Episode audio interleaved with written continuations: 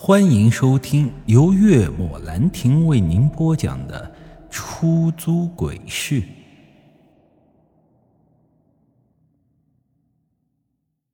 三江医科大学第一批毕业的学生被分到了医科外院第一附属医院实习。有天值夜班的时候，几个实习医生不知道从哪里听到医院曾经发生的事情。恰好碰上值夜班，挺无聊的。这几个医生就想找点刺激，然后几人就躲在停尸房中玩起了笔仙。为什么要在停尸房呢？那是因为刺激嘛。还有一点，就是因为这停尸房阴气重，效果更好。可玩到一半的时候，有人。就怂了，没想到这会儿手已经停不下来了，就跟粘在了笔上似的，想退都没有办法。结果他们的尸体被第二天去停尸房的医生给发现了。从那以后啊，医院的厕所内每到午夜时。就会传来奇怪的声响和女人的哭声，就像是有人被困在厕所里出不来砸门一样，哐哐哐的响个不停。可有胆子大的人去看了一下，却发现什么也没有。不止医院，旁边的医科大学也是一样的，总有人会无缘无故的在宿舍上吊。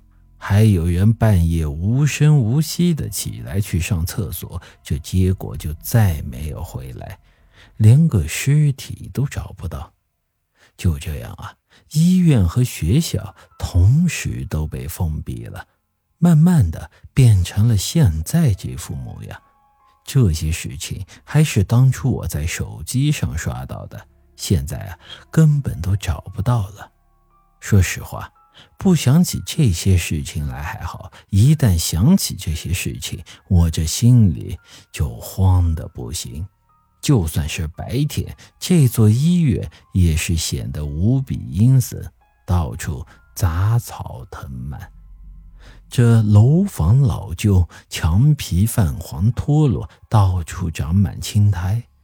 那密密麻麻的漆黑窗口，看得我是一阵的心惊肉跳。如果不是为了黑狼，我想我这辈子都不会来这种地方。但没有办法呀，此时此刻也只能硬着头皮上了。还没走到医院大门，我就发现我的手心已经出汗了，心脏呢更是咚咚的跳个不停。刚走到医院大门，一阵阴冷的气息就扑面而来，使我不由得打了两个寒颤。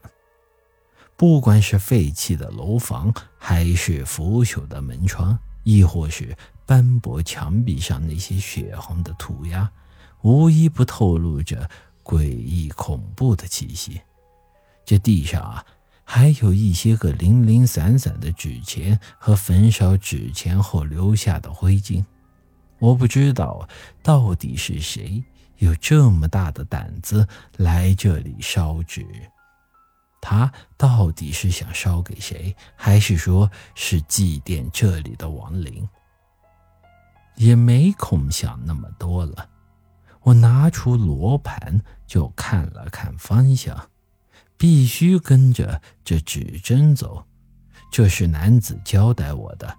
我把该死的好奇心掐掉，跟着罗盘，就这样走了过去。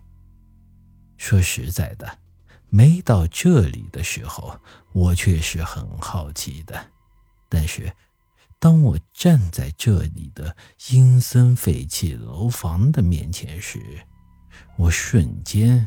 就没有了丝毫的好奇，有的只剩下这害怕和紧张了。本集已经播讲完毕，欢迎您的继续收听。